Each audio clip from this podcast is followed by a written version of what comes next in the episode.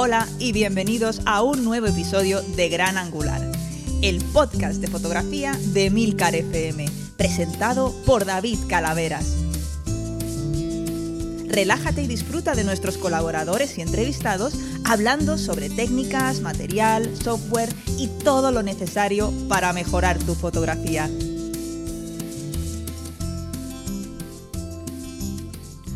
Hola a todos y bienvenidos a un nuevo episodio de Gran Angular. Mi nombre es David Calaveras. Voy a forzarme a decir esto cada episodio. Como ahora ya no voy a decir el número de episodio que es, ¿por qué? Dos, razones. Estas son las típicas chorra noticias que doy yo siempre cuando empiezo el podcast. Una, ¿por qué?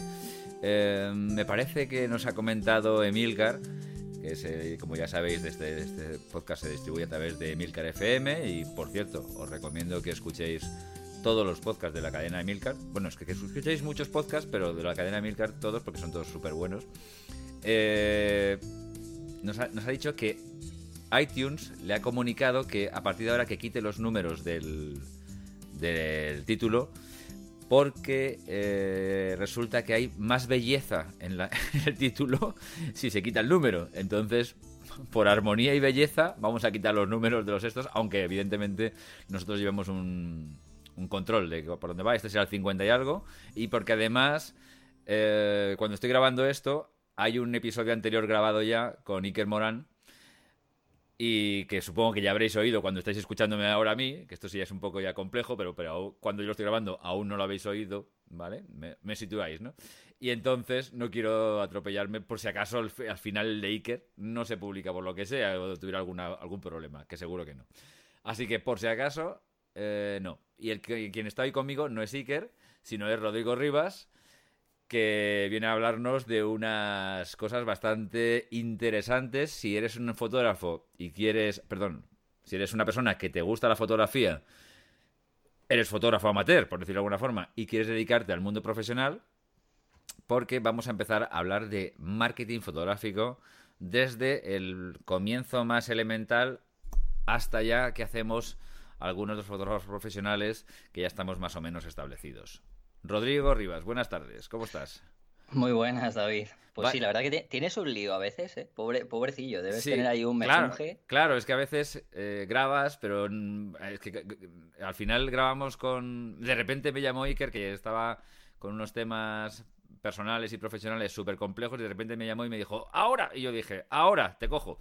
Y, y grabamos ahí una hora un poco intempestiva, pero grabamos y, y, no me ha dado tiempo a, porque eso fue anteayer, cuando estamos grabando esto, no cuando probablemente lo escuchéis vosotros, y al final tal.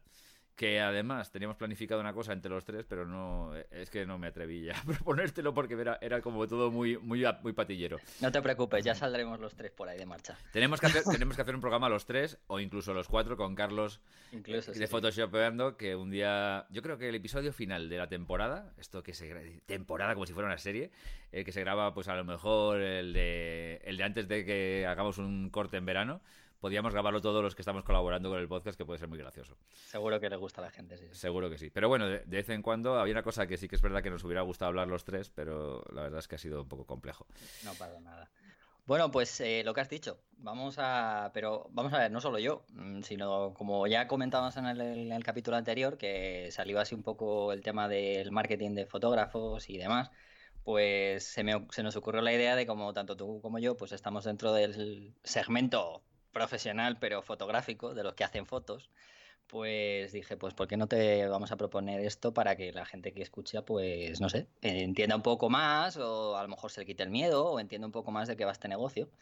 Eh, porque al final, hombre, no gusto no, pues es un negocio también, aunque desde una perspectiva distinta, porque lo que haces tú no es exactamente lo que hago yo. Entonces, pues se me ocurrió eso, ¿no? Entonces... El, el denominador común es que llevamos una cámara de, sub, para trabajar y que los dos son negocios, pero los demás se parecen re relativamente poco. Sí, sí, un me, como me, un higo a la castaña. Que exacto, exacto. Rodrigo, ¿me dejas hacer una pequeña insertación, muy, muy pequeñita? Eh, insertación, qué palabra más rara. Eh, perdona, que esto me voy a salir un poco de madre y vas a, ya sé que estas cosas no las debería hacer, que debería esperar hasta el final del programa para no cortarte, pero, sí, pero se me va a olvidar y me da mucha rabia. Eh, hoy es el Día de la Mujer Trabajadora. Eh, cuando estamos grabando, no cuando lo escuchéis. Entonces, eh, no voy a empezar a decir cosas que van a sonar atópico, pero bueno, evidentemente. Eh, mi pensamiento está con todas las mujeres en general y, creo que, no sé si es lo que piensas tú, Rodrigo, pero yo, yo por lo menos pienso así. Seguro que también tú. Bueno, eh, el, mío, igual, de hecho, he hecho un stories hablando sobre un poco mi experiencia dentro del terreno de un stories en Instagram, eh, hablando sobre un poco de mi experiencia profesional en el campo, ¿no? Y cómo veo a la mujer y cómo la he visto. Entonces, claro, por supuesto, clarísimo que está con ellas también. Claro. Más dentro del mundo de la fotografía, que es lo que más conozco, pero distintamente de eso, con ellas en cualquier situación, por supuesto, de, este, de esta índole. Por supuesto. Y yo suscribo todo lo que dice Rodrigo y, abundaría, pero no, no, es el momento y tampoco esto es la plataforma. Pero bueno, lo que quería decir, a ver, este es un programa que lo presenta un señor, soy yo, un tío, y hasta ahora todos los colaboradores han sido tíos. Y no, os, os, doy mi palabra de honor que no es por falta de ganas, ¿eh? ni, ni, por, ni por nada en absoluto. Es porque no he encontrado ninguna fotógrafa. Yo conozco muy, pocos fotógrafos, yo soy una persona que interactúo muy poco con fotógrafos, entonces eso me lleva, lógicamente, a conocer a muy pocos. Y a las fotógrafas que yo he visto que me han tal, que se lo he propuesto y se lo he propuesto unas pocas, pues por unas cosas u otras al final no ha cuajado, ¿vale? Entonces, de verdad, hago un llamamiento y sé que nos escucháis algunos miles hago un llamamiento. Si hay alguna fotógrafa interesada en colaborar con el podcast de una forma más o menos regular, de verdad, decídmelo por favor. Estoy encantado de incorporar voz o voces femeninas a este podcast. Es que me encantaría. Vamos a buscarla si hace falta. Y yo ya se lo he dicho a mucha gente, pero hasta ahora no nadie me ha dicho, venga, vamos a hacerlo. Y la gente que es la que está está muy liada y al final me ha dicho, bueno, ya intentaremos y tal, pero no ha cuajado. Entonces, de verdad. Yo encuentro tíos por todos lados, pero tías, pero tías muy pocas. Así que por favor, si hay alguna que nos escucha y le apetece, por que no lo dude ni un segundo, que me lo diga. Bien, eh, ya está. Dicho esto, eh, perdona Rodrigo, te dejo el micrófono. No, no, para nada, todo lo contrario, además muy bien hecho, porque me parece, me parece un tema que también yo creo que deberemos ahondar, no solo, o sea, no hablo de mí, sino creo que tendríamos que ahondarlo un día y además a ver si conseguimos entre todos los colaboradores traer alguna. Si no puedes tú, no, vamos, eh, lo intentamos entre Iker, yo y Carlos y tal, a ver si conseguimos de, Yo de momento no he podido, se lo he dicho, se lo dije a Sandra, pero Sandra, pues bueno, pues eh, Sandra es Sandra de, de y Faca. Eh, tampoco conocía ninguna que le pudiera tal. se, lo, se lo he dicho a Iker, pero Iker, bueno, me dice, Iker interactúa con muchísimos fotógrafos, pero mm, de momento no ha dado con la persona.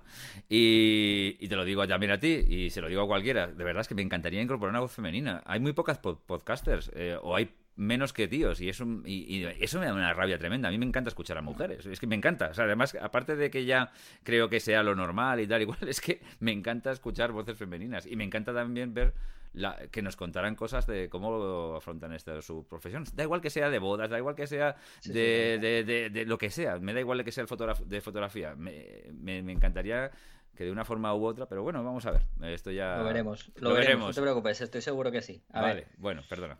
No, nada. Pues bueno, eh, a ver, lo que estábamos hablando sobre el tema de, del tema este, ¿no? De cómo convertirnos un poco en fotógrafos, eh, me parecía interesante. Así que la idea era eh, llevarlo un poco desde los comienzos, que ya está un poco el momento en el que ya estás, ya estás ahí consolidado un poco y también porque tienes, a pesar de que estés consolidado, esto ya sabes que en absoluto se acaba cuando llegas ahí, ahí, ahí lo difícil es mantenerse, ¿no? También muchas veces pensamos que lo complicado es llegar y otro, al final luego cuando estás ahí dices que lo complicado es mantenerse.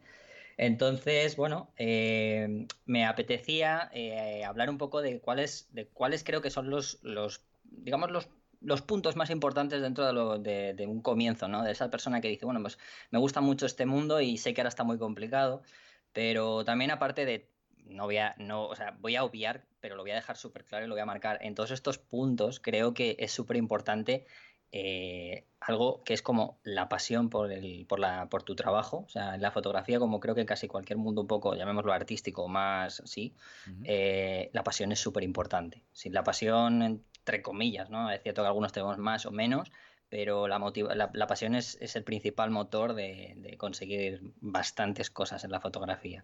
Entonces, eh, lo primero es, saber si realmente te quieres ver en esto, ¿no? Entonces, eh, cuando comienzas, yo no sé tú, David, pero en mi caso, yo, una de las cosas que a mí me dijeron es que, no solo en este trabajo, pero bueno, lo llevo a este, es que en la fotografía hay muchas, muchos caminos. Por ejemplo, el tuyo, el mío, o incluso lo que hace Iker, ¿no? Que también es parte fotográfica, aunque sea periodismo, ¿no? Y demás. Eh, y es eh, verte dentro del sector fotográfico, verte que te imagines la situación que menos te gusta, ¿no? Y si crees que tienes que hacer eso durante un tiempo y no lo ves de una manera como un castigo, o sea, como algo horrible, eh, sí, es así, ¿no? Adelante. Es, ese es el principal factor de decir, adelante, ¿no? Creo que puede ser mi, digamos, mi camino o mi profesión. Porque si no, estás muerto. O sea, hay gente que, no sé cuántos te habrás encontrado de personas que dicen, no, es que a mí me gusta la fotografía, pero me gusta la fotografía de bodas, por ejemplo, ¿no? Mm. Y si de repente le dices, bueno, y si te toca hacer fotografía de interiorismo alguna vez, como por ejemplo tienes que hacer tú, mm. eh, y, hay gente que dice, uy, eso no lo toco nunca, jamás, eso no me gusta. Pues eh, entonces yo creo que ahí estamos un poco, yo creo que ahí es donde entraría un poco el tema de realmente ¿me debo dedicar a esto o no me debo dedicar a esto? No sé cómo lo ves tú, ¿no? Sí, yo eh, suscribo. Esto no, es un consejo que a mí no me dieron, pero, pero lo suscribo porque es verdad. Pero yo iría un poquito más a, profundidad. Eh, me explico. Incluso pudiendo, digamos, eh, ser. Mm, tener claro que quieres dedicarte a una sola modalidad de fotografía y pudiendo no rechazar otro tipo de fotografía porque quieres centrarte en ello y puedes permitirte el lujo de estar un tiempo sin trabajar hasta que consigues esto, que al final a veces son tiempos y capacidades. Em, lo que sí es casi imprescindible es tener ese pensamiento con eh, los extractos, digamos, las castas que existen dentro de mismo, del mismo extracto de fotografía. Me voy a explicar perfectamente en mi campo. Bien. Cuando te quieres dedicar a interiores de arquitectura, tienes encargos de alto nivel y de encargos de bajo nivel.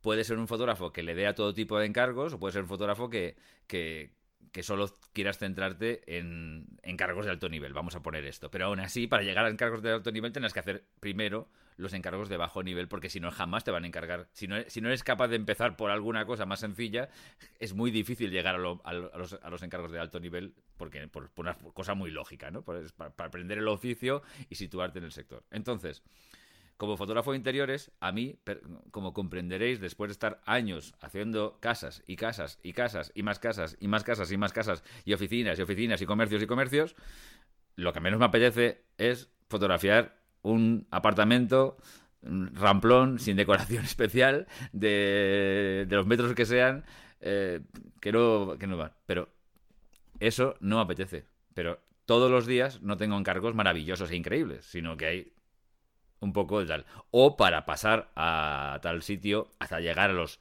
mega encargos, necesitas pasar por este tipo de cosas que te dan de comer y que además te, aprendes el oficio. Entonces, eso es un paso que le tienes que dar. Y es un paso que no es estimulante, que cuando has hecho tres ya dices vaya rollo y tal y cual, pero hay que pasar por ahí, es casi imprescindible. Imagino que para, el que haga bodas le pasará lo mismo, para llegar a bodas de cobrar 5.000 o 6.000 euros por boda y irte a Honolulu a, grabarlas, antes de llegar a Honolulu y los 5.000 euros de, de, esto, de, presupuesto, tendrás que pasar por bodas en, el salón de bodas de la esquina de tu calle y de X dinero, ¿no? Entonces, esto imagino que en todos los campos fotográficos pasa un poco. Y sí, no, sí, sí, te decía que sí, que es verdad, que pasa en todos. Y, si además, y si además eres versátil y puedes, para subsistir, porque además otra, eso es otra cosa, que a lo mejor necesitas subsistir desde el primer momento de la fotografía, cosa que es difícil, pero es posible, pues necesitas a lo mejor ser más versátil y, tocar a varios palos para comer, más que nada para comer y también un poco para coger, para coger experiencia, ¿no?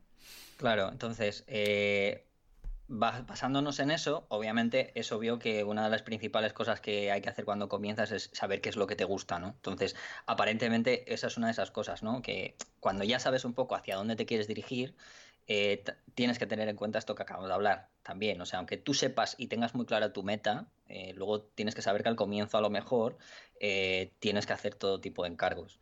Entonces, tanto desde una que te pueden llevar, sobre todo al principio, aunque en tu campo tengas que hacer cosas más, pues eso, como has dicho tú, ¿no? De más de bajo standing, ¿no? O algo sí, así, sí, por decirlo. Eh, vas a tenerlos que hacer, pero eso es para poder escalar, digamos, dentro de, tu, digamos, dentro de tu disciplina que ya tú has elegido. Pero mientras tanto, obviamente, al comienzo vas a tener que hacer de todo si quieres comer desde el comienzo, a menos que tengas, bueno, pues una cantidad de dinero ahí guardada que te lo permita.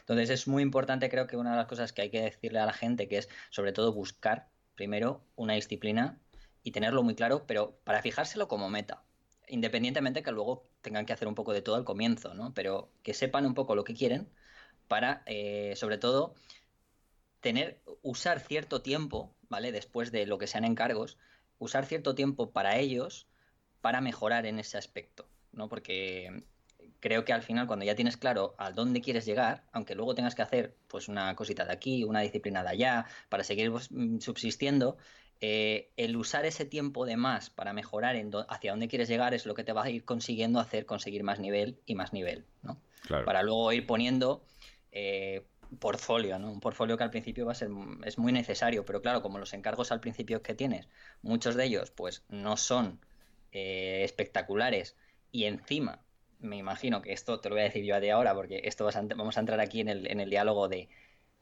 se cobrar todo o no cobrar todo. ¿Sabes? Lo típico de hacer trabajos, encargos gratis al principio para hacer portfolio, hmm. que esto es un tema que a día de hoy eh, siempre entra, ¿no? Entramos en, un poco en tal, ¿no? O sea, tú al comienzo de, al comienzo de todo esto, cuando ya sabes lo que quieres, sobre todo cuando ya sabes el camino que quieres, no hacer trabajos por hacer, sino tu disciplina que ya has elegido al principio, tú abogas por hacer Trabajos gratis, digámoslo así. Bueno, em, bueno eh, lo he dicho mal, lo de gratis es un poco raro, ¿no? Es como bueno, sí, acá... no remunerados. No remunerados, vamos, sí, sí, sí, vamos a decirlo así, ¿no? Te, comprendo perfectamente. Eh, es, es, una de las preguntas del millón, porque es verdad que no hay, yo creo que no hay una respuesta exacta, ¿no? O sea, digamos, se puede elegir cualquiera de los dos caminos y, y poder terminar bien, pero, a ver, yo os cuento un poco mi, mi visión del asunto. Eh, para hacer portfolio, claro, también depende mucho de la, del tipo de...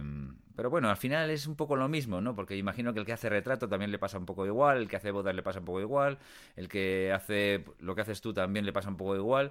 Eh, claro, al principio es muy difícil que alguien te pague si no ha visto un poco tu trabajo. Es difícil, no es imposible, pero es difícil, ¿no? Y por otra parte, eh, sí, ya diréis, ¿cómo que no es imposible? No, no, no es imposible, pero es difícil, realmente difícil. Y, bueno, pues eh, eh, claro, es muy, muy lógico y muy tentador pues eh, pedir acceder a una serie de trabajos, o sea, para, simplemente para hacer portfolio. ¿Eso es una, es una forma de, trabajar gratis? No, en realidad no trabajas gratis, en, realidad estás consiguiendo algo a cambio y cuando y al fin y al cabo no deja de ser una transacción mercantil mm, sin dinero, pero, pero bueno, comercial o como queráis llamarle. Si mm, hay otra posibilidad también de trabajar, entre comillas, gratis, que es hacer algunos clientes. Si tú, si tú tienes idea de, porque tu especialidad de trabajo es de conseguir clientes recurrentes y no tienes el suficiente portfolio, el suficiente eh, historial como para, para pedir ya trabajar y que justificar ya que te paguen X o Z, es posible hacer el típico trabajo demo, ¿no? O sea, decir, mira, oye, te hago un primer trabajo demo con la idea de que veas como trabajo y, bueno, pues valores. Pero entonces lo que tienes que estar es muy seguro de que ese cliente está, digamos, por la labor de pagar a un fotógrafo, porque es que si no, ahí sí que puedes trabajar gratis, gratis, realmente gratis. Y ahí te arriesgas un poco, pero bueno, siempre aconsejo que sea lo mínimo posible, o sea, que digas, mira, pues te hago un reportaje de esto, tal. Claro, si le haces a una modelo un, un book, pues ya te has quedado sin, sin cliente, porque una vez que ha hecho el book ya, ya dirá, pues si, le gusta el book, las fotografías de book, pues ya dirá, ya no te contrato más, ya tengo lo que quería y me voy. Que eso es lo que también, eso es otra modalidad de intercambio, ¿no? A veces entre modelos y fotógrafos de retrato hacen esto que tiene un nombre, ahora no me acuerdo, que es eh, de, de hacer una TCG, ¿no? Eso, exactamente. Hacer una, una, sesión gratuita para uno hacer portfolio o para hacer una cosa que no quiere pagar porque no tiene nadie que se lo financie, pero quiere conseguir algo porque le apetece como proyecto artístico o lo que sea, y la otra, pues la, modelo o el modelo, eh, pues consigue pues tener más fotos de, para, para su book, lógicamente. Entonces hay, hay varias posibilidades de, de entrar tal, pero gratis, gratis, gratis no es, no es gratis. Gratis es que te diga tu primo, oye, tú que te dedicas a la fotografía, ¿por qué no me haces las fotos? Y entonces vas y, se las haces porque es tu primo, entonces estás trabajando gratis. Yo creo que ahí también está el momento en el que también muchas veces saber parar, ¿no? Claro. Eso es lo que yo creo que es eh, donde... Eh, ese, ese, es el tema, ese es el tema. Eh, hay que dejar muy claro de antemano que vas a hacer uno porque esto, y se acabó. Entonces, eso es, eso es lo que hay que tener muy claro. Yo también, claro, yo comprendo que cuando arrancas y no tienes nada que demostrar, o sea, no tienes nada que enseñar y nada que mostrar de tu trabajo, es que casi, no, digo que sea un paso absolutamente imprescindible, pero es bastante tal. Eh, o si no, te buscas la vida, claro, si tienes una modalidad de fotografía que, puedes no interactuar con gente, que puedes hacerla por tu cuenta de alguna forma sin tener que mm, conseguir algo a cambio, pues entonces bueno, pues suerte, en Street Photography eh, lo tenéis fácil, porque salís a la calle, bueno, fácil, fácil no hay nada, pero digamos, sales a la calle y siempre hay calle, tal, y al final es una... Vender las fotografías sería, digamos, a lo mejor en exposiciones o libros o cosas de ese tipo, ¿no? Porque, no, bueno, salvo que alguien te pida expresamente que hagas Street Photography para, una, para un motivo particular pero, pero las modalidades más, digamos, habituales en el ámbito mercantil de la fotografía, que son las bodas, el retrato, eh, la arquitectura, eh, ¿qué más? Eh, dime algunas más que no, no, no, Interiorismo. bueno, interiorismo. bueno, sí, cuando digo arquitectura digo la misma. Gastronomía. Gastronomía, y tal igual que, que estás trabajando para clientes, para clientes que te encargan, hacen un encargo puntual, más o menos recurrentes, y dependiendo ya de la modalidad, que a veces el de bodas no, no es recurrente, salvo que trabaje para un salón de bodas, ¿no? O, para, o, se asocie con alguien para, para tal, pero los clientes cada vez son distintos. Sin embargo, por ejemplo, en mi modalidad eh, sí que hay mucho el cliente recurrente. Por ejemplo, un arquitecto. Un arquitecto es un cliente recurrente. le haces un buen encargo al primero y si le has gustado, pues, pues sigue, sigue, sigue llamándote. Si, no te llamas, que no le has gustado. Y, y, así, interioristas y todo. Entonces son clientes recurrentes. Entonces, yo para este tipo de cliente recurrente, sí que he hecho en alguna vez el primer trabajo demo. Le he dicho, oye, mira. Em, o ya, claro, cuando tienes un cierto portfolio, pues ya no te hace falta. Pero, pero, pero en principio, pues sí, claro, es una cosa bastante normal. ¿eh? Y yo eso no lo veo mal, siempre y cuando, como tú bien dices, que lo dejes claro que sea una cosa demo y, o limitada o lo que sea, y, luego no empieces a hacer trabajos y trabajos y trabajos gratis, porque no. A ver, eh, otra, otra cosa que, hmm. bueno, eh, a mí es que en la que yo creo que tampoco, no es que no coincidamos, pero sí que veo que hay una diferencia, a pesar de que, bueno, hay una zona, hay una rama, digámoslo así, que probablemente comparta contigo porque la tiene que compartir casi todo fotógrafo cuando está en el proceso este de conseguir clientes, pero es cierto que... Eh, yo baso mi, digamos, la forma de conseguir clientes, ya sea para pues, eh, colaboraciones con empresas, a lo mejor acciones, eventos y demás. Y luego tengo también eh, lo que son, pueden ser pues, más, más bien como workshops y demás, o fotografía de street, venderla y tal. Es que yo me apoyo mm, bastante, eh, por un lado, en lo que es el mundo offline, que me imagino, eso es una de las preguntas que yo te quiero hacer ahora, sobre todo, por cierto, le, voy a decir, le vamos a decir a la gente que aunque lo esté dirigiendo yo es porque como los dos estamos así, parece que lo estoy dirigiendo yo, pero más que nada es porque eh, creía o creemos que como los dos somos fotógrafos podemos incluso hacernos preguntas los dos. Pero, pero, este pero si además la audiencia está encantada que lo dirijas tú el programa, así es que estoy seguro. de, hecho, de, hecho, a lo mejor incluso nos me echan, o sea que no... no hombre, para nada. además lo estás haciendo fenomenal. Eh, a lo que, lo que quería decir es que yo, por ejemplo, me apoyo mucho en las redes sociales, bueno, tú lo sabes, y me apoyo bastante para conseguirlo, de hecho, muchísimo en, mi página web me, es cierto que gracias a ello pues eh, estoy consiguiendo ciertos trabajos porque me llegan a raíz de eso, sobre todo cosas como por ejemplo con la fotografía móvil, sobre todo es un punto que se nota que es como más más novedoso, en el que más, por donde más facilidad hay para, digamos, eh, llegar más a la gente. Bueno, por un tema por las redes sociales, vete tú a saber si es porque a lo mejor este mundo es más, más un poco más novedoso y demás. Pero luego es cierto que el mundo offline es bastante, bueno, creo súper importante, ¿no? porque yo además eh, he aprendido sobre todo a que, y aunque no lo parezca, la mayoría de, las cosas que me han llegado cuando ya di el paso profesional han sido por el mundo offline, aunque mucha gente no se lo crea. Entonces, eh, ¿tú cómo consideras eh, que es el tema, por ejemplo, de contactos, cómo llegar a ellos Y, lo de los contactos vamos a hablar de una manera un poco, a ver, entrecomillada, ¿no? Porque mucha gente dice, ah, es que tú tienes contactos. No vamos a hablar de contactos de, es que fulanito es mi amigo y viene de una familia rica y demás, sino que eso aparte, sino los contactos, cómo, cómo realizar ese, eh, ese networking, ¿no? Que tanto está de moda ahora, sino tú cómo, cómo consigues o cómo has conseguido llegar a, ya me imagino que cómo has conseguido, porque claro, esto ya luego es un boca a boca, pero cómo has conseguido tú o cómo diste tú ese primer paso, porque mucha gente dice, ostras, es que no sé cómo hacerlo, ¿no? Vale, mira, yo, em, primero, eh, en, mi, en mi balanza offline-online, eh, espero que se me entienda, porque yo hablo fatal, diría que en mi caso sería offline un 80-90% de mi trabajo y online un 10-20% de mi trabajo. Y probablemente diría más un 10 que un, que un 20%. Eh, Estoy seguro que hay gente que es capaz de currarse tanto el online que le lleve el trabajo de eso. Y, de hecho, aquí hemos entrevistado a algunas personas que me han dicho que todo su trabajo ha despegado pues online, como por ejemplo eh, Oliver Vegas, que de, publicar en Instagram, pues se ha, montado un, un, negocio fotográfico muy productivo, ¿vale? Eh, se, me, viene a la cabeza, pero hay, algunos más que me han contado algo parecido. Hay mucha gente más. Sí, sí, pero digo que de los que me han pasado, han pasado por aquí, por ejemplo, Oliver es un claro exponente de este tema. Entonces, claro, eso es una parte. Y hay unos cuantos que serán así. Pero yo creo que la mayoría van en más en la línea mía que, en la línea de Oliver Vegas, que es un caso un poco especial.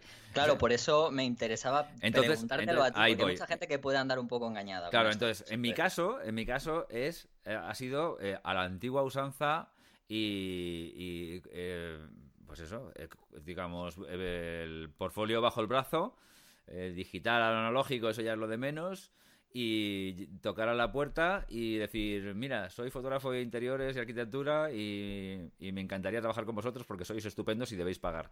Em, ¿Queréis ver mi trabajo y tal? O sea, el speech que se te ocurra, estoy haciendo un poco de, esto, pero es así, o sea, digamos, quiero trabajar para interioristas, pues llamar a interioristas y quedar con ellos y enseñarles su trabajo, perseguirles un poco. ¿Quieres trabajar con arquitectos? Pues un poco esto. Si bien... ¿El tema de ir a eventos? ¿Ha sido alguna vez algún evento? No, yo, yo, yo, soy, eh, yo soy un una especie de bicho poco social. Entonces, eh, sí, es que, es, que me dan pereza los eventos. Yo siempre me, da, me han dado mucha pereza los eventos. Me acuerdo cuando hacíamos el podcast de, de series Perdona que te meta aquí una morcilla que no viene a cuento. Eh, hacemos, cuando hacemos el podcast de series y, claro, al, tener un medio de comunicación, ya sé que un podcast no es tal, pero bueno, no deja de ser un medio de comunicación, eh, sobre todo en aquella época que eran muy... nos escuchaba mucha menos gente que los escuchaba ahora Gran Angular y tal, pero bueno, eh, no deja de ser un medio de comunicación y me empezaron a invitar a un montón de eventos, las, las, casas de, las casas de televisión, las casas de tal, oye, que vamos a hacer presentar no sé qué. Oye, no, no fue a uno, no fue a ninguno, a ninguno, y era horrible, porque eh, me venía, me venía bien y hasta me parecían chulos, pero luego me da una pereza tremenda. Yo soy horrible para estas cosas, no, no me gustan, no, no, no, lo paso bien. Como, como el que dice, no lo paso bien. Entonces, eh, no, no, no, no, ¿qué va? Yo no voy a eventos, no voy a exposiciones, no voy a nada, no, nada. La verdad es que en el mundo de la fotografía también es verdad que esto es una rueda. Si te metes en muchas cosas, al final te invitan a más, y cuantas más te inviten, más lógicamente tal, y te sentirás probablemente más a gusto y lo que sea. Pero como no es una cosa que me apetece, pues, pues no. Yo... esto, esto te lo comentaba porque, a ver, es para ver, por, yo por ejemplo sí que sabes que me invitan a cosas, o que, bueno, ahí trabajé en Sataka Foto durante muchos años y claro gran parte de, gente que conocí del gremio eh, fue gracias a, ir a presentaciones de prensa, como Iker. Bueno, yo era compañero de Iker, entre comillas, ¿no? Entonces, sí es cierto que yo entré en esa situación. Ahora no tengo tanto, me invitan también a muchas cosas, no voy a la mitad, pero, pero es cierto que me gustaba ver para que la gente sepa o vea, ¿no? Que hay mucha gente que ve por internet, es que a ti te invitan a no sé dónde, es que no sé qué, pero sí que me apetecía ver que poderle dar las, eh, digamos, un abanico, ¿no? Y que la gente vea que no solamente esa es la única salida, ¿no? Para poder llegar a tener trabajo, sino que también depende de muchos factores porque tú te desenvolverás bien a la hora de, por ejemplo, pues eso, de mostrar tu trabajo, ¿no? A alguien directamente cara a cara, ¿no? Entonces no tienes por qué estar haciéndote ese contacto de a pico y pala todo el rato, ¿no? No, hombre, a ver, todo llega, supongo que eh, le pasará a todo el mundo un poco igual. Esto no, nadie somos, nadie somos originales. Llega un momento eh, en la carrera que, que, ya más o menos te estás estableciendo y entonces cuando te empiezas a establecer ya no es tan necesario estar todo el rato con pico y pala. Eh, y además, viene solo. Y, viene más bien solo. Y viene más bien solo. Viene porque tus clientes recurrentes, como es mi caso, me generan mucho trabajo y viene también porque mm, el, el, de clientes recurrentes o de clientes de lo que sea, te va, el boca a boca, como tú bien has dicho, va generando más y más trabajo, ¿no? Pero hasta llega un momento en que ya no puedes coger más clientes, que también eso pasa.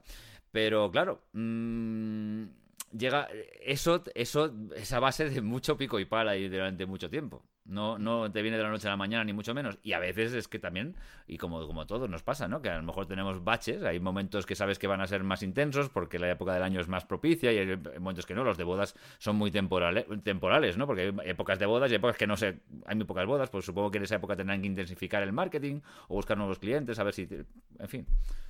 Yo lo que, lo que sí que quiero, vamos, como creo que como cualquiera, es que se, tenga claro que, las cosas no llueven, o sea, que no puedes estar parado, sino que de una manera u otra tienes que buscarlo todo al principio, o sea, está clarísimo, ya sea llamando puertas como enviando email si quieres llamar las puertas de otra forma, puede ser, eh, y de ambas cosas, ¿no? Tanto presencial yendo a los sitios como enviando tu portfolio. Obviamente pienso que la página web a día de hoy es indispensable, eso sí que te puedo decir yo que creo que sí. Es el, eh, es el portfolio.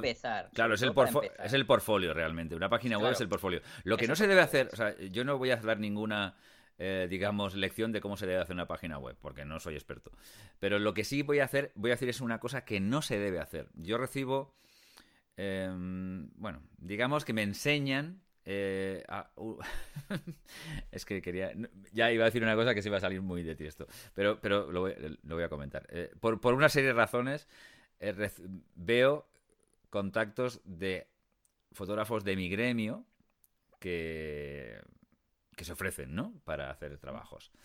Y que, lógicamente, algunos están empezando. Y eso es comprensible y es perfectamente loable y todas esas cosas. Pero lo que no debes hacer bajo ningún concepto es poner una página web o, o, un email o lo que sea. Esto es de traca. Poniendo muestras de fotografía que no son tuyas. Ah, bueno, es que eso. Uf, madre mía. Sí, es que esto que parece ciencia ficción no, no, ocurre, es, ocurre. Es real. Y es que esta semana he vuelto a ver otro. Y cuando veo una cosa así, bueno, además un tío con unas, con unas, con unas ínfulas de cobrar un dinero que yo no sé si alguien se lo va a terminar pagando. Me parecía cuando menos poco realista. Oye, todos tenemos derecho a aspirar a, cobrar lo que nos dé la gana y valorar nuestro trabajo como quieras, pero bueno, en fin, hay, siempre una, una, cosa que es de lógica, ¿no? No sé quién le ha informado a este chico el qué, y, obviamente no voy a decir nada al respecto de nombres ni nada de esto, eh, pero me quedé ya alucinado cuando vi que el trabajo no era suyo, pero es que además el tío lo decía tan pancho. Dice, decía, esto es lo que cobraría por hacerte este, este, tipo de trabajo, aunque las fotos no son mías porque no las he hecho. Así ah, algo. o sea, eh, eh, por lo menos el tío era honesto, ¿no? O sea, por lo menos el tío no, no, intentaba engañarte. Porque he visto otros, he visto otros que roban fotografías y las ponen como si fueran suyas. Que eso ya Pero eso es como un publicista, ¿no? Eso es que te manda el creo que es un publicista. Esta es la idea, ya llegamos a ella, no sé qué. Obviamente no la han hecho. Esto era muy fuerte. Es que además era videógrafo y fotógrafo y ponía una serie de fotografías y, una y unos cuantos ejemplos de vídeo y ninguno era suyo. Uf, madre mía. Y, pues encima, y encima con, unas, con, unos precios que yo decía, este tío, este, este estaba ayer mm, vendiendo, no sé, carretillas y ha, decidido de la noche a la mañana que va a ser fotógrafo y se va a forrar, porque alguien le ha dicho que esto es, el, es jauja, y, el tío está muy desorientado, pero muy, muy desorientado. Ahora, ahora, justo después de esto, vamos a hablar de eso, que el tema del dinero, que yo creo que eso también es bastante interesante. Sí, igual me he adelantado, perdona.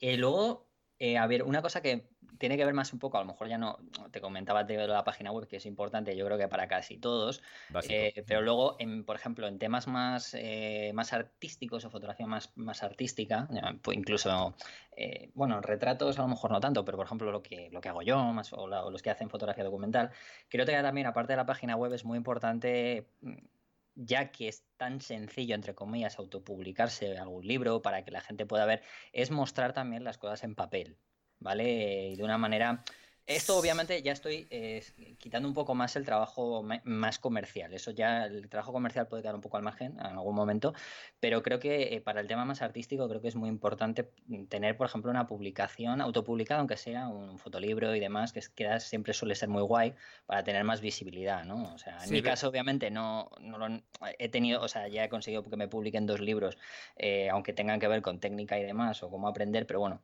tengo fotos ahí dentro, por lo tanto me es fácil que la gente lo vea. Pero creo que para gente que se dedica al mundo este, yo creo que es bastante, mínimamente un poco necesario, sobre todo porque hay un factor que creo que también, em, mientras hacemos cosas para poder subsistir, siempre hay que dejarnos siempre un rato para poder hacer algo que mm, nuestras idas de olla, ¿no? No sé cómo lo ves tú eso nuestras idas de olla, ¿no? Dejar nuestros 5 o 10 minutos después de que hagamos el trabajo que el cliente nos ha, pedido, tener nuestro momento de ida de olla, como para poder llegar a hacer algo diferente, eh, algo que nos gusta a nosotros, no, sé. Yo, yo suscribo las dos cosas que has dicho. O sea, primero, en el tema del papel y online y offline y tal, eh, te, diría que puntualizando es que se me ha ocurrido que a lo mejor alguien se puede hacer una idea un poco equivocada. Eh, puntualizando lo que yo he dicho antes, que mi trabajo es casi todo, mi, mi generación de contactos y de clientes es casi todo offline, diría que sí, pero la página web es básica, porque lo primero que va a hacer un cliente en el momento que le des la mano y te despidas es, si, tiene, el, mismo, el mínimo interés, se va a meter en tu página web a investigar un poco más. Y como no tengas una página web que corrobore lo que estás diciendo, pues mal, eso, por supuesto, eso por una parte eso es imprescindible. Y por otra sí, parte... Bueno, y, pues, antes de que termines de eso, decir también que eh, creo que a día de hoy, como todo el mundo ya tiene, tiene redes sociales, aparte que bueno, está en redes sociales, pero que tengas una página web hace ver al cliente un poco que ese tema es más como más profesional, ni, se ni que a la gente ni se le ocurra darle una página de Facebook o de fanpage de Facebook, por supuesto. Es lo que siempre lo digo porque hay gente que dice, no, no tengo web, pero tengo mi fanpage. si quieres ser profesional, eso es mi consejo. Ahora, Dicho, eh, eh, dicho esto, también hay que decir, porque hemos tenido como invitado a Íñigo Somovilla hace unos, hace unos días, que él no tiene página web y es un, es un tío que trabaja y gana, mm, o sea, que, está, muy situado solamente con su página de Instagram. Pero, pero bueno, claro, también es verdad que analizar eso como una excepción, no como una eh, regla general, porque Íñigo se ha hecho el repunte, digamos, y esto me lo ha comentado él y creo que también dijo algo en su momento en el, en el podcast, aprovechó, digamos, entre comillas, el, el, repunte de su profesionalización en el momento que Instagram eclosionaba. Entonces, claro, le sirvió. Y, y como le sirvió, pues, pues siguió haciéndolo. Que él me ha comentado otro día, tengo que terminar mi página web y ponerla en condiciones porque al, al final tienes que tenerla. O sea, que es una cosa que hasta él mismo que no le hacía falta, la va a poner. Pero esto es, lo veo imprescindible por una parte. Y por el tema del papel y, tal, pasa, pasa una cosa. Cuando muchas veces es tentador, yo he ido con, muchas veces a hacer una presentación eh, de mi trabajo con un iPad. ¿Vale? Eh, es, es, una forma de enseñar tu trabajo, está bien. Eh, o con un ordenador, bueno, pues también está bien. Además, para algunas cosas es más cómodo y las fotografías retroiluminadas se ven muy bien, son muy chulas. Pero en 2018, que es el año que estamos, si lo oyes el año que viene, pues el año que te toque. Sí, porque esto de los podcasts nunca sabes cuándo se van a terminar escuchando, pero bueno, eh, cuando escuches, de, de, hoy en adelante, cada vez es más infrecuente ver fotografías en papel. Y ya no te digo si haces una impresión medianamente grande. Y si es una impresión buena, aún más infrecuente. Entonces, eso impresiona tanto, porque estamos cada vez menos acostumbrados a verla, que, que mm, yo me he dado cuenta que es lo que mejor funciona. Entonces, entre ver con un iPad y cuando has pasado cuatro o cinco fotografías ya te están diciendo, vale, vale, sí, pero ya no hay... Pero sin embargo, si le pones a una persona un libro o un, un portfolio en papel grande, bonito, y tienes un trabajo medianamente bueno para, para, enseñarlo, de verdad que eso a la gente le deja bastante cautivado. Es, es eh, yo, yo, yo creo que funciona, es lo que mejor funciona. Sí, es caro, sí, hay que, eh, a ver, no puedes, si imprimes una cosa mala se nota mucho más, pero que es mala, pero, pero sí es buena y, haces una buena impresión. Yo creo que es lo que mejor funciona. Y Eso es como cuando pasaba al principio, ¿no? Que todo el mundo lo llevaba en papel y cuando surgió lo digital era como si llevabas algo en digital impresionaba. Impresionaba el triple. Buscar un poco ese cambio, ¿no? digamos, esa diferencia, esa ida de olla, ¿no? Como yo digo, que puede hacer que digamos, choque contra lo habitual, ¿no? Exacto. Y, incluso, incluso en las modalidades, porque tú has dicho para lo artístico, y estoy de acuerdo que quizás, pero para incluso las, las modalidades tan más prosaicas de la fotografía, como puede ser la mía, también es aconsejable. Por eso mismo que has dicho, porque es ahora mismo es un poco eh, novedoso, rupturista, eh, digamos, eh, diferenciador. lo normal es llevar el, el portfolio digital y ya está. Sí, sí, yo creo que muchas veces también es, aunque seguir un poco, es cierto que hay ciertas pautas que sigue todo el mundo, pero creo que siempre tenemos lo que lo digo no solo en el ámbito fotográfico, fotográficamente y haciendo tus fotos, por supuesto, ¿no? Que cada uno veamos todas las influencias, aparte de lo que nos pide el cliente, y que mm. se nos vaya la olla en algún momento, por si acaso, eh, nunca sabes, eh, oye, a lo mejor esa idea que tú tienes funciona, gusta, y hombre, eh, creo que ese tipo de cosas suelen ser o acaban siendo muchas veces eh, lo, que, lo que, digamos, marca tu marca personal, nunca mejor dicho, ¿no? Y acabas haciendo eso, que al final un día parecía una idea de olla, parece ser que un día esa idea de olla gustó, eh, empezaste poco a poco a hacer portfolio eso, aparte de tu trabajo, y de repente de buenas a primeras un día pues eh, te marcas un, lo que hablábamos, ¿no? un fotolibro, una exposición o, o, incluso en tu página web empiezas a poner varias cosas o en tus redes sociales y como es tan diferente, lo mismo hay alguien que dice, ostras, pues esto funciona, ¿no? Y al final consigues desmarcarte por ahí, que es muchas veces, yo creo que ese es el camino en algunos momentos, ¿no?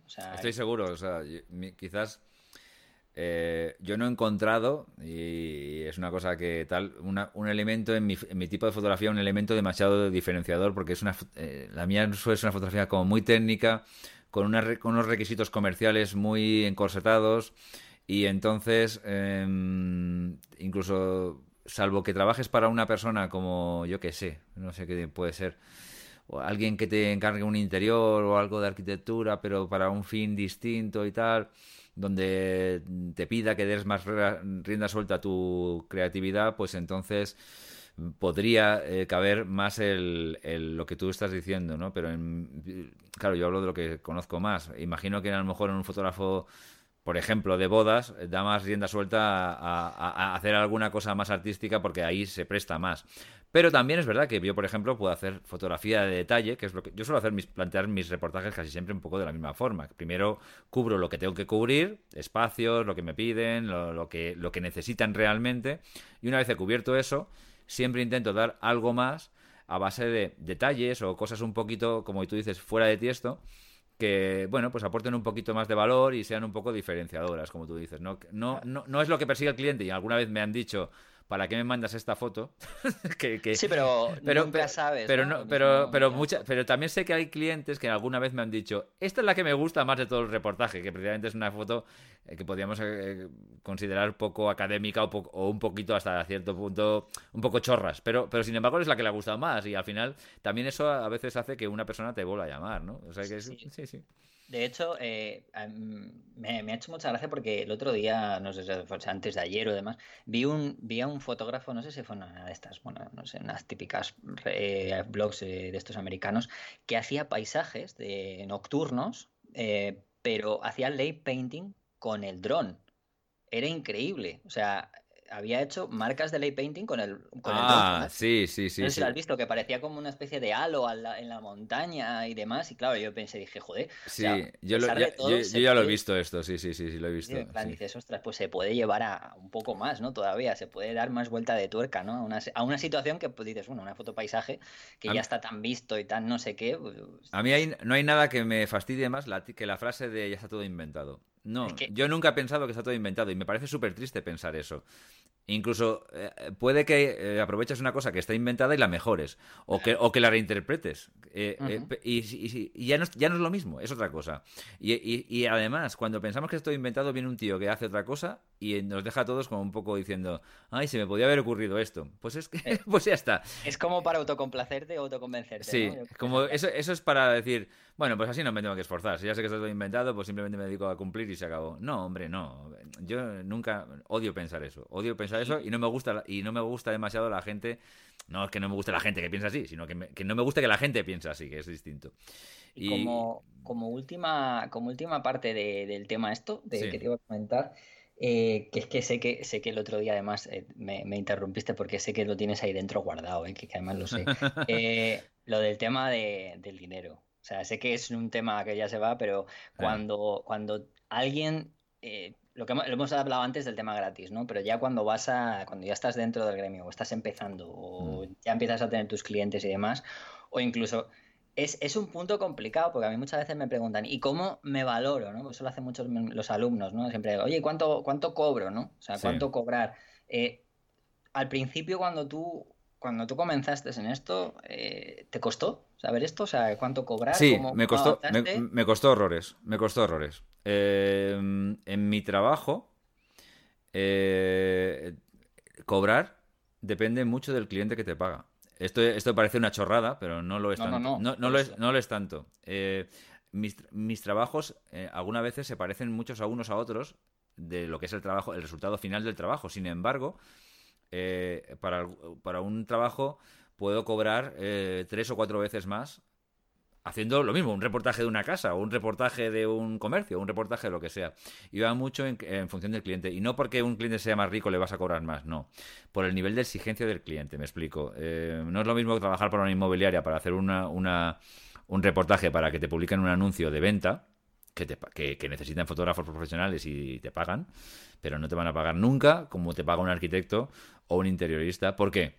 Porque los, los, los eh, arquitectos y los interioristas pueden hacerte, pueden un encargo de que hagas una casa que han reformado o que, o que, o que han hecho el interior de nuevo y está, tal, está muy bonita y todo lo que tú quieras, pero necesitan un nivel de acabado y de exigencia técnica muy superior. Entonces vas a invertir mucho más tiempo en campo, vas a invertir muchísimo más tiempo en postproducción y eso hay que cobrarlo. Un reportaje para una inmobiliaria, por ejemplo, en mi, en mi sector, es un reportaje que aunque el, resultado final sea más o menos bonito, también mucho en función de la casa, lógicamente no lleva una exigencia técnica tan alta, alta. Entonces, evidentemente, lo vas a facturar mucho menos. Pero sí que es verdad que me costó horrores calibrar cuando tal. Y, hay mucho hermetismo en el sector eh, para, para, decirte cuánto cobran. Y, yo soy muy tonto y preguntaba, y casi siempre no me respondían. o tonto respondían o te engañaban. Eh, o, me contaban lo que les daba la gana. Entonces, eh, al final lo hice acudiendo a lo que yo he aprendido casi todo, que es a los norteamericanos. Yo, esto ya sé que va a sonar así un poco tal y, y lo que sea, pero en mi sector, el fotógrafo norteamericano me ha enseñado muchísimo más que el español a lo mejor porque no he caído porque no he tenido suerte también. Eh, no quiere decir que seamos todos malos, ni buenos, ni nada, pero he tenido suerte que me, han, me ha sido, me he encontrado mucha, mucha generosidad. No lo voy a decir en detrimento de los españoles, pero lo voy a decir en favor de los americanos. Que he encontrado mucha generosidad en colegas americanos que me han enseñado muchísimas cosas y me han ayudado muchísimo a valorar eh, mi trabajo y cómo orientar el tema de los precios de una forma mucho más abierta. Yo creo que en general el norteamericano tiene mucho menos pudor en hablar de dinero y en hablar de, cómo cobra y todas esas cosas. Le parece mucho más natural, o sea, no hay tanto secretismo y tantos rollos y lo dicen mucho más, de una forma mucho más abierta. Pero luego es verdad que yo en mi, esto valoro uno por uno mis clientes, por eso yo no tengo publicadas las tarifas de mi trabajo, porque mm, dependiendo de cuando alguien me pide un trabajo, pues le digo, a ver qué quieres exactamente, cómo lo quieres, de qué forma y tal y cual. Y entonces yo cuando le digo, mira, pues esto, te voy a cobrar esto, te voy a cobrar aquello. ¿Vale? Sí, eso me, eso me pasa a mí y es una de las cosas que yo en este caso debo, creo, creo en general que hay que, hay que decírselo a la gente, ¿no? Porque el, el poner tarifas no tiene mucho sentido.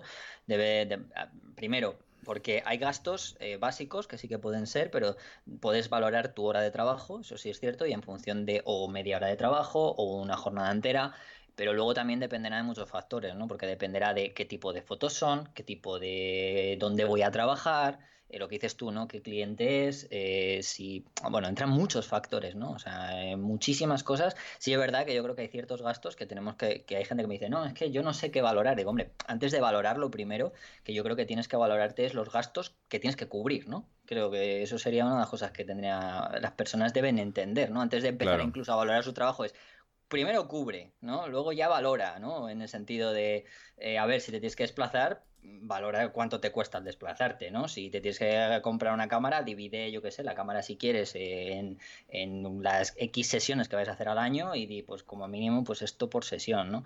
Cosas así que al principio son como una base, ¿no? Y luego ya después...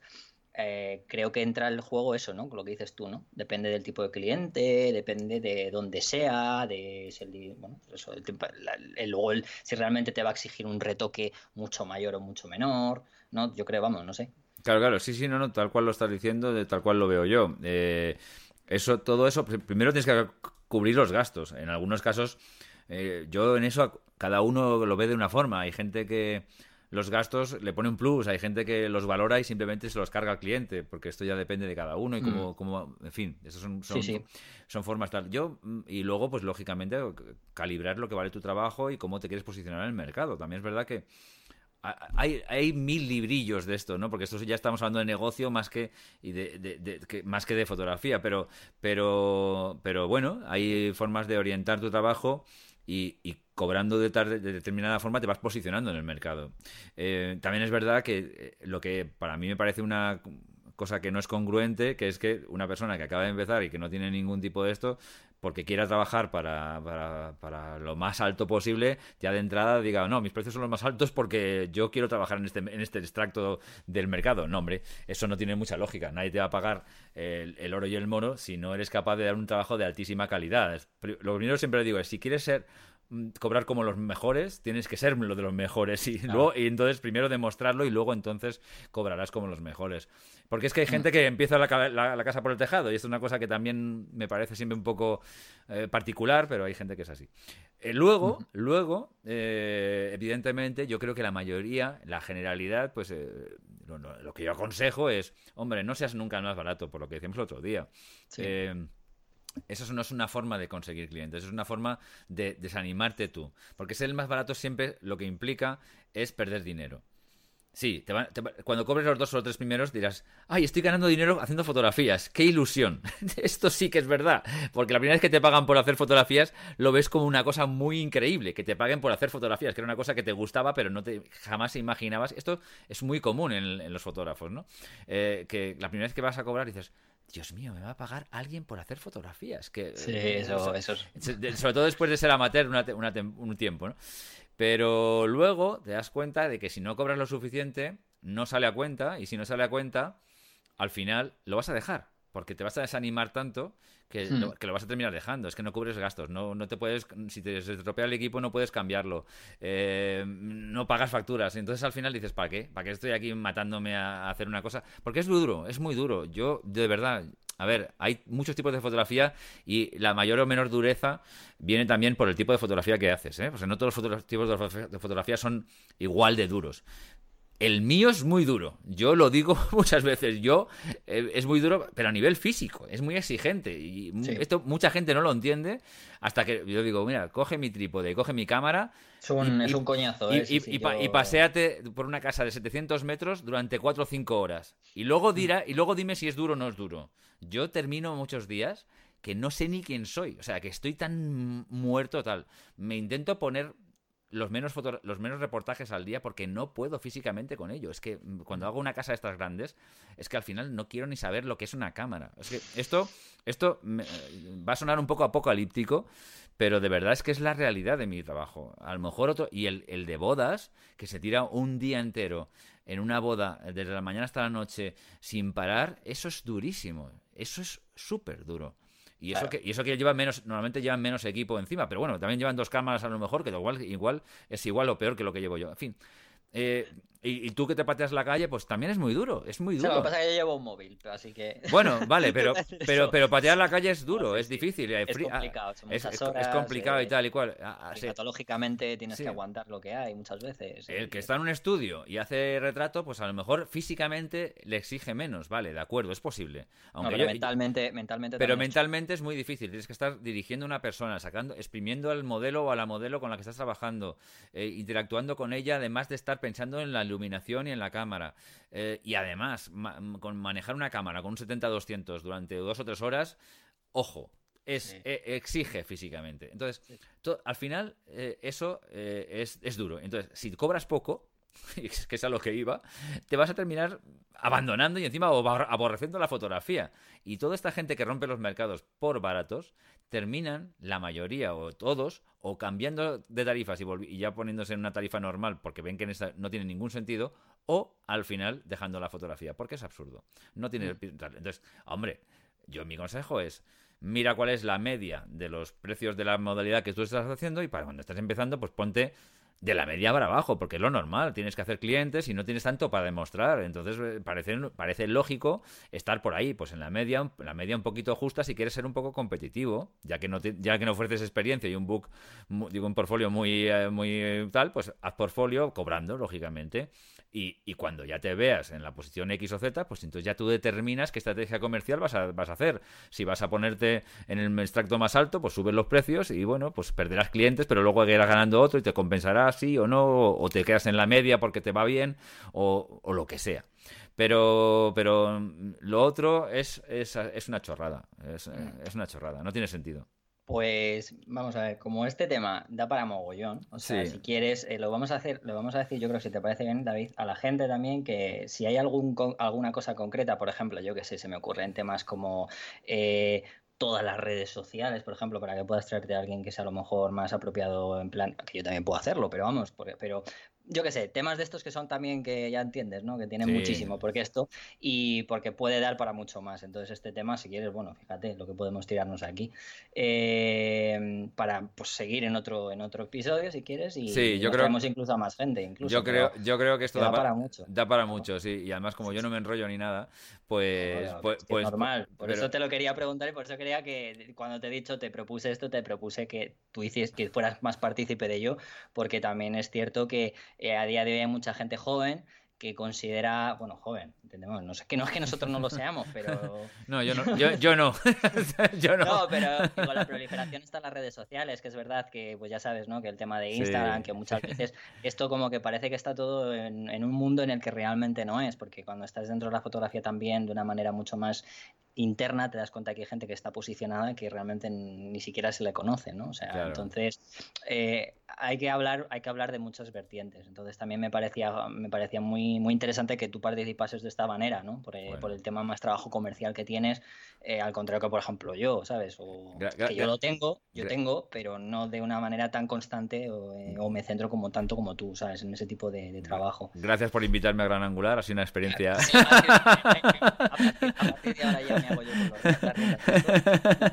Ahora, eh, ya para acabar, esa, ya que empiezo mi sesión y tal, ahora ya vamos a Ahora empiezo mi sesión, ¿no? Venga.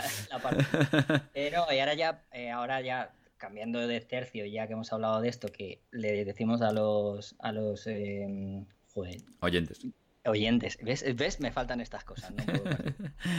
eh, que vamos a, les invitamos a que sigan escuchando porque seguro que vamos a hablar de más de esto, o sea, eso ya seguro. Entonces, eh, no voy a dejar de lado eh, las dos cosas que normalmente vengo a hacer, que son hablar de dos exposiciones y dos libros. Va a ser algo súper rápido. Genial. Eh, quiero invitar a la gente a que visite dos exposiciones que son, vale, otra vez me puede echar la gente a la bronca, pero dicen, solo te centras en Madrid o Barcelona. Vale, pero no pasa nada, seguro que algunos viajáis a Madrid o a Barcelona en algún momento, pero porque no tengo, no puedo hacer un, no sé, un, un especial de exposiciones, no, no, tengo tanto tiempo. No, hombre, está, pero... Eh, Madrid está a tiro de piedra de todo. es que aquí es muy fácil, muy fácil llegar. no, pero no quiero, no quiero ser aquí en plan capitalista tampoco. Capitalista me refiero de, de, capital. Eh, entonces, bueno, en Madrid eh, hay una exposición que, a, pesar de que ahora, porque el tema de esto de las lluvias, que ya ves tú cómo debe estar los edificios públicos, eso para que lo veas, la, hay una exposición de, Gabriel Cualladó, ¿vale? Que es espectacular. Para quien no conozca a Gabriel Cualladó, eh, fue uno de los precursores eh, de, bueno, de la, del colectivo La Palangana, junto con gente como Ramón Massats y en la España un poco esa la fotografía de los años de los 50 y 70 en España, un poco más social. Eh, es una exposición que es imperdible, o sea, de verdad lo digo, o sea, para la gente que pueda llegar a Madrid, o sea, está en la, está en la sala canal de Isabel II, ojo, no, en la sala del canal, sino el canal de Isabel II, que es de la Comunidad de Madrid. Eh, ahora mismo mm, yo lo he visto, pero justo en esta temporada que ha habido mogollón de lluvias, que hemos estado aquí, ya sabéis, en toda España, no solo en Madrid, torrencial, ha debido tener algún problema por lo que he leído en la página web y están por un tema de mantenimiento. Entonces, eh, pero vamos, eh, se, se, abrirá en breve, o sea, debe ser porque lo están arreglando. Entonces, aconsejo que vaya la gente a hablar de esta exposición porque es increíble. Eh, es muy, muy bueno, es Gabriel Collado. O sea, si os gusta Ramón Massats y sabéis sobre Ramón Massats, vais a encontrar cosas de la, de, la, España social de esta época que os van a encantar. O sea, eso ya lo digo por, por delante. ¿Vale? Y luego en Barcelona, eh, en la Fundación Mafre, eh, tenemos una retrospectiva que yo además espero poder ir en mayo a Barcelona a ver si antes de para presentar mi libro y a ver si tengo la suerte de poder antes de que acabe. Ah, por cierto, que no he dicho la, cuándo se acaba la otra.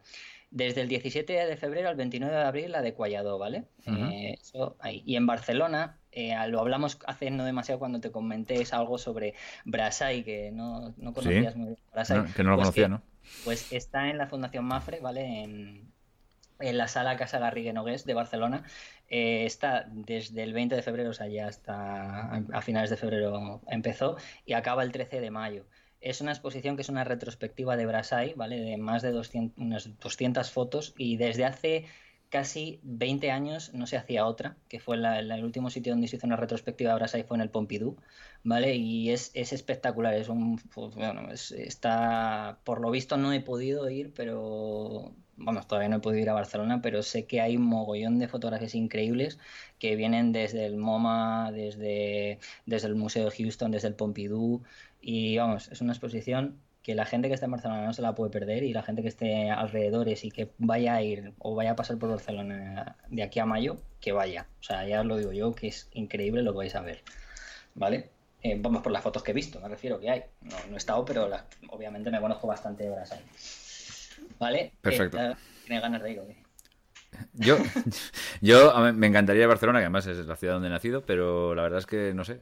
yo tengo proyectado un viaje a Barcelona desde hace tiempo, pero al final, por una cosa y por otra, nunca, nunca, nunca termino tal. Pero bueno, en fin. Además, me, gustaría conocer a Iker en persona, porque como cuando viene a Madrid no se digna en llamarme. Ah, eh, no, es que, no, no, pero Iker se lo perdono porque yo sé, que viene y va siempre con el tiempo contra, contra el reloj.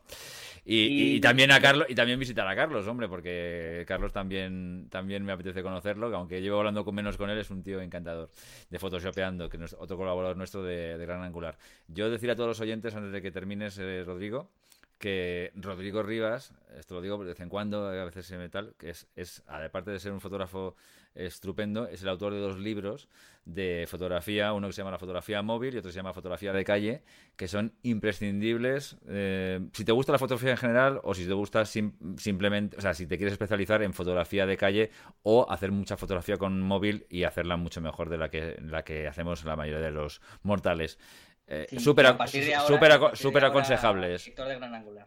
Ya, a partir de ahora, conductor y, presentador de Gran Angular. Y yo, ya me llamarás cuando quieras que vuelva a dar la chapa.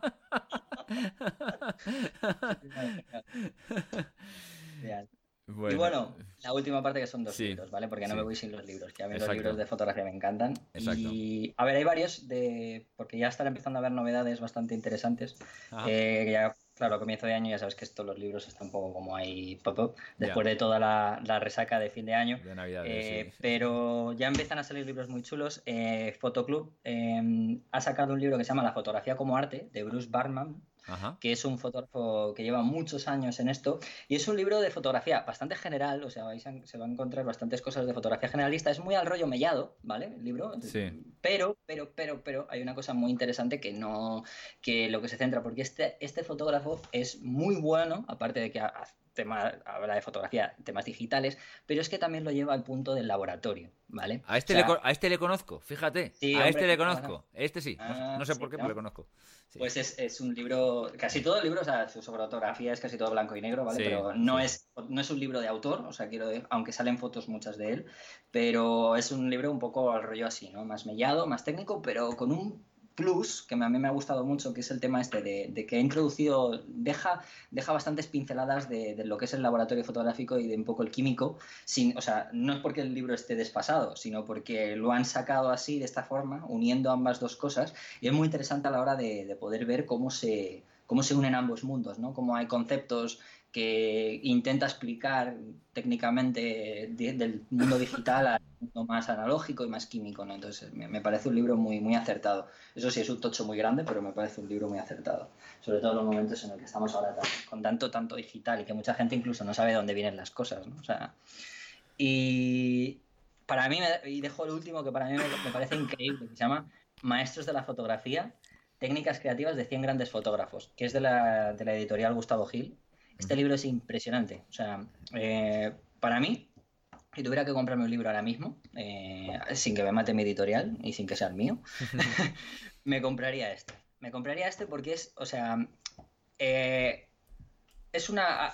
Trata de. O sea, mete a 100 fotógrafos, ¿vale? O sea, no voy a decir capítulo por fotógrafo porque lo que hace es, eh, tiene como, pues no sé, lo divide en lugares, espacios, cosas, rostros, cuerpo, bla, bla, bla, bla, unas cuantas cosas, y dentro de cada, digamos, ese capítulo hay como unos cuantos fotógrafos, ¿no? En cada uno, cinco o seis. Y trata de, en ese concepto, ese fotógrafo eh, una fotografía suya y habla de, pues eso, eh, habla de la fotografía, de la propia fotografía, que es el, el, el, tema a lo mejor de artístico o técnico que, que, la que digamos que en la que se centra esa fotografía. En algunos habla por ejemplo un poco del uso del flash en otros habla un poco más de la composición en otro habla un poco más de la, una técnica asociada por ejemplo eh, a la radiografía eh, y todo lleva eh, viene con, obviamente con la, biografía un poco de cada autor para que se le conozcan y una cita del autor ¿vale? asociado a, su trabajo.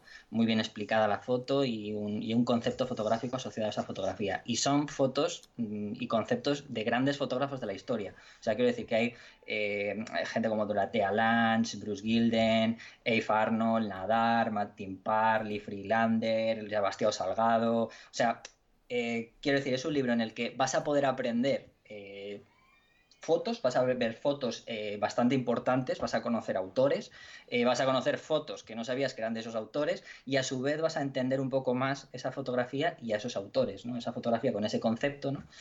Como un poco vas a entender un poco la, marca personal de ese autor gracias a esa fotografía, ¿no? Y, es un libro que, bueno, tiene no sé si cuántas páginas tiene, tiene casi 300, pero a mí me parece un libro mm, bastante, bastante importante Mm, para lo que hay hoy a día de hoy. O sea, y súper interesante.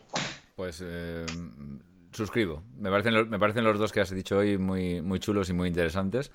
Y sí, perdona, si, si oyes una persona toser, soy yo. Eras que muriéndote. Era yo muriéndome, es que llevo todo el día hablando todo el día hablando, todo el día hablando, y ahora, pues para rematar el día me he puesto a hablar contigo, y, encima, y, ya estaba medio así, medio pocho, así que, eh, en fin, las cuerdas vocales han dicho basta y no podía más. Pero bueno, perdonad, es que, en fin, yo me enrollo por cualquier cosa, y, pero bueno, digo, no, no, pues no, era Rodrigo, era yo. Yo te libero. Yo te libero ya. No, no, Gracias por venir a Gran Angular.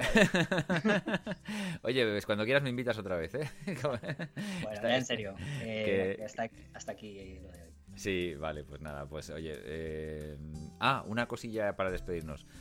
Eh, hace tiempo que no lo digo, la verdad, pero si os apetece y os gusta el programa, una forma de pagarnos es ir a iTunes y dejar una reseña. Sé que muchos de vosotros lo habéis hecho y estoy muy agradecido, bueno, estamos todos muy agradecidos porque es la forma mejor de promoción del programa. La verdad es que cuando es el canal principal de distribución de los podcasts hoy por hoy en España, aunque hay otros que son muy buenos también y tal, pero es verdad que iTunes es la número uno.